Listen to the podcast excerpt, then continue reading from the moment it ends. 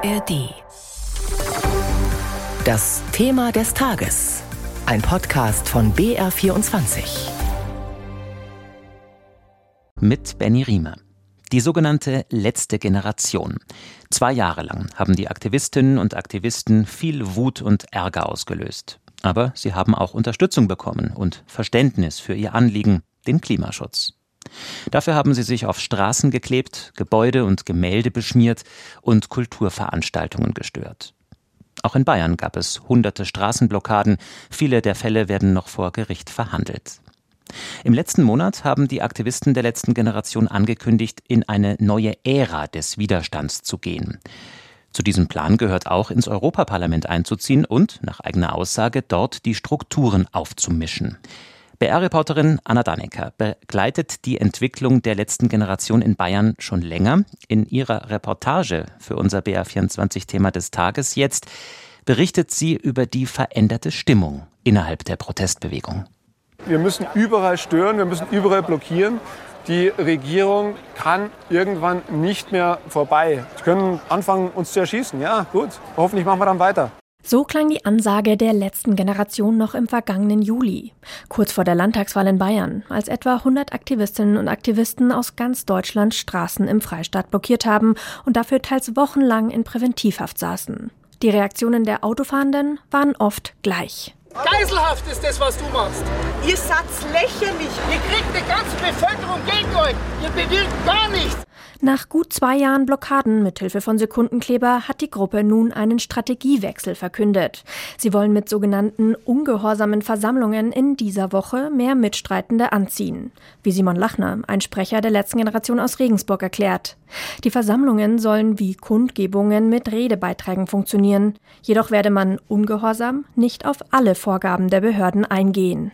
Aber es wird weniger Repressionen oder hoffentlich keine Repressionen geben. Deswegen ist es viel leichter für Menschen dazu zu kommen. Es wird eine Form gewählt, wo nicht danach ein Nötigungsverfahren eröffnet werden muss, sondern es wird ähnlich zu üblichen Versammlungen sein. Außerdem setzt die Gruppe jetzt auf direkte Konfrontationen mit Politikern. So wurden jüngst bei einer Veranstaltung der SPD-Europaabgeordneten Katharina Barley auf der Bühne Banner ausgerollt. Oder bei einer Podiumsdiskussion mit FDP-Finanzminister Christian Lindner konfrontative Fragen gestellt. Simon Lachner von der letzten Generation Bayern. Das Kleben haben wir zwei Jahre genutzt, um einfach aufzufallen, Diskurse zu eröffnen, weil es was Ausgefallenes war. Aber inzwischen ist vielleicht einfach Blockieren und Kleben gar nicht mehr so ausgefallen. Auch andere politische Bewegungen nutzen das Blockieren, um auf deren Themen aufmerksam zu machen. Simon Lachner war selbst bei knapp 100 Blockaden dabei. In Bayern dürften es insgesamt in den letzten zwei Jahren mehr als doppelt so viele gewesen sein. Das Polizeipräsidium München hat für die Landeshauptstadt 115 Aktionen gezählt. Das waren im Schnitt pro Monat etwa vier bis fünf Aktionen. Die Nürnberger Polizei spricht in den vergangenen zwei Jahren von insgesamt 16 Blockadeaktionen, Passau von 13, Regensburg von 18 Klebeaktionen. Und die Augsburger Polizei hat zwei Klebeblockaden registriert. Dazu kommen noch andere Aktionen, zum Beispiel mit Farbe oder in Museen. Zum Vergleich, in Berlin hat die Gruppe insgesamt rund 550 Proteste und Blockaden veranstaltet. Dass da jetzt keine weiteren Blockaden mehr dazukommen sollen, liege jedoch nicht an einem bewusst geplanten Strategiewechsel, meint Dieter Rucht, Protestforscher am Wissenschaftszentrum Berlin. Das ist eigentlich ein Eingeständnis des Scheiterns, auch wenn das so nicht formuliert wird. Das heißt, die letzte Generation konnte so, wie sie das jetzt praktiziert hat, einfach nicht mehr weitermachen. Inzwischen fehle es an Leuten, die bereit sind, die hohen persönlichen, finanziellen und juristischen Kosten zu tragen. Die breite Öffentlichkeit habe sich gegen die Aktionsform gewandt, manchmal sogar mit gewalttätigen Übergriffen auf die Demonstrierenden, so Rucht. Schließlich gab es dann zunehmend auch interne Debatten und Differenzen was auch dazu führte, dass ein Teil der Führungsmannschaft da mehr oder weniger ausgestiegen ist. Das heißt, es sieht so aus, als wäre jetzt eine neue Generation von Aktivistinnen am Ruder, die auch einen anderen Kurs verfolgen. Doch die juristischen Konsequenzen müssen die Aktivistinnen und Aktivisten für ihre Klebeaktionen nun tragen. Bundesweit weiß das sogenannte Legal Team der letzten Generation aktuell von knapp 4200 Verfahren, bei denen die Polizei die Ermittlungen abgeschlossen und die Staatsanwaltschaft ihre Anklageschriften versendet hat. Eine Anklageschrift hat die Aktivistin Wenke bekommen. die nur mit Vornamen genannt werden möchte. Ihr Fall wurde zuletzt am Münchner Amtsgericht verhandelt. Mit zwei Mitstreitern, einem pensionierten Polizisten und einem ehemaligen Ingenieur, hat sie sich im August auf den Münchner Luise-Kieselbach-Platz geklebt und ist nun wegen Nötigung angeklagt. Wenke ist seit einem Jahr bei der letzten Generation. Ich bin 48 Jahre alt, habe zwei Kinder, bin alleinerziehend gewesen. Zwei Söhne, einer 20, einer 26. Zuletzt habe ich in der Gärtnerei gearbeitet, bin auch Fahrradkurierin, bin fröhliche Handwerkerin. Ihr Urteil für diese, wie sie es nennt, normale Blockade von einer knappen halben Stunde inklusive Sekundenkleber 80 Tagessätze a 15 Euro, also 1200 Euro. Ihre beiden Mitstreiter, der ehemalige Ingenieur, bekommt 60 Tagessätze a 40 Euro, 2400 Euro. Und der pensionierte Polizist 50 Tagessätze je 80 Euro, also 4000 Euro Strafe.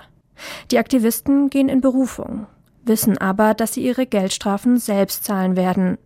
Für diese eine Blockade insgesamt 7600 Euro. Viel für die Aktivistin Wenke, die derzeit Bürgergeld bezieht. Natürlich ist die Auflage der Repression eine Geldsorge, weil man täglich damit zu kämpfen hat, wie zahle ich das zurück. Wir leben halt in einem Land, wo das nicht exorbitant ist, wo das Bürgergeld dazu ausreicht, Ratenzahlungen für 5 Euro zu vereinbaren. Nicht nur einzelne Mitglieder, auch die letzte Generation insgesamt hat Geldsorgen. Zwar gebe es immer noch die Finanzierung durch Sympathisanten oder die US-Stiftung Climate Emergency. Es sei jedoch eine neue Stufe erreicht, so Protestforscher Dieter Rucht.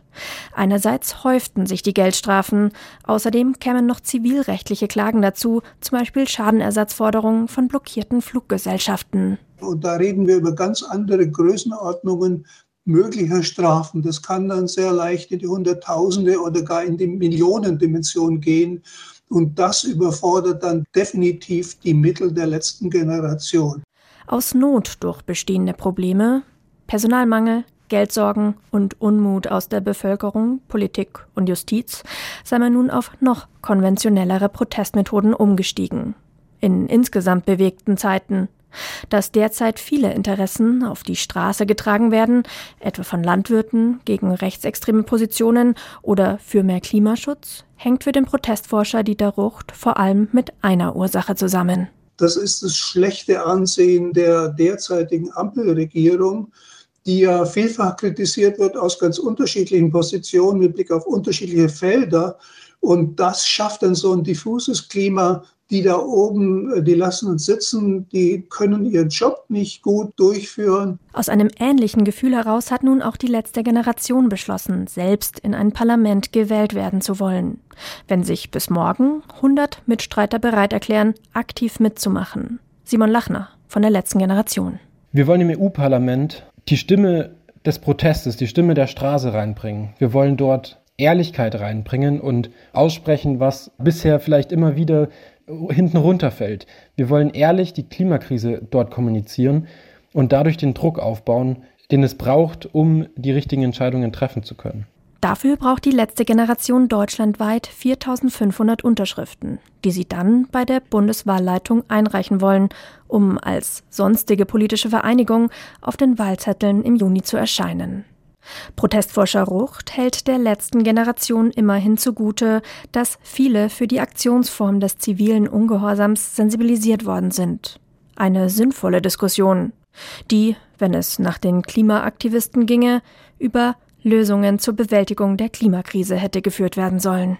Anna Dannecker über den Wandel der sogenannten letzten Generation und wie die Aktivistinnen und Aktivisten versuchen, ihren Protest weg von der Straße ins Europaparlament zu tragen. In einer dreiteiligen ARD-Podcast-Serie Inside Klimaprotest, wie tickt die letzte Generation, ist Anna Dannecker schon letztes Jahr tief in die Szene eingetaucht. Und das war ihr Bericht für unser Thema des Tages über den aktuellen Zustand der Bewegung. Hi, ich bin Gregor Schmalzried. Ich bin Marie Kill. Und ich bin Fritz Espenlaub. Moment, ich glaube, irgendwas stimmt heute nicht mit Fritz. Der klingt irgendwie anders. Kannst du das nochmal sagen? Okay, warte kurz, Moment. Ich bin Fritz Espenlaub. Okay, sorry. Das gerade nämlich, das war gar nicht meine eigene Stimme, sondern eine künstliche Intelligenz, die meine Stimme kopiert hat. KI kann das schon. KI kann tatsächlich jetzt super gut Stimmen klonen. Aber den kompletten Podcast machen kann sie nicht. Zumindest noch nicht. Also künstliche Intelligenz überschwemmt ja gerade förmlich die Welt. Sie wird jeden Tag immer besser und deswegen beschäftigt das Thema auch nicht mehr nur Fachleute, sondern es beschäftigt uns eigentlich alle. Und deswegen stellen wir uns in diesem Podcast die Fragen, die so viele Menschen gerade beschäftigen. Sind wir jetzt bald alle arbeitslos? Kann ich Bildern im Internet noch trauen? Und wie kann ich ChatGPT in meinem Alltag am besten einsetzen? Und wann muss ich diesen Podcast nicht mehr selber aufnehmen, sondern kann einfach meinen KI-Klon hinschicken? Fritz, die Frage, die stellen wir erstmal hinten an, okay? Okay, na gut. Aber sie steht auf der Liste. Der KI-Podcast, jede Woche in der ARD Audiothek und überall, wo es Podcasts gibt.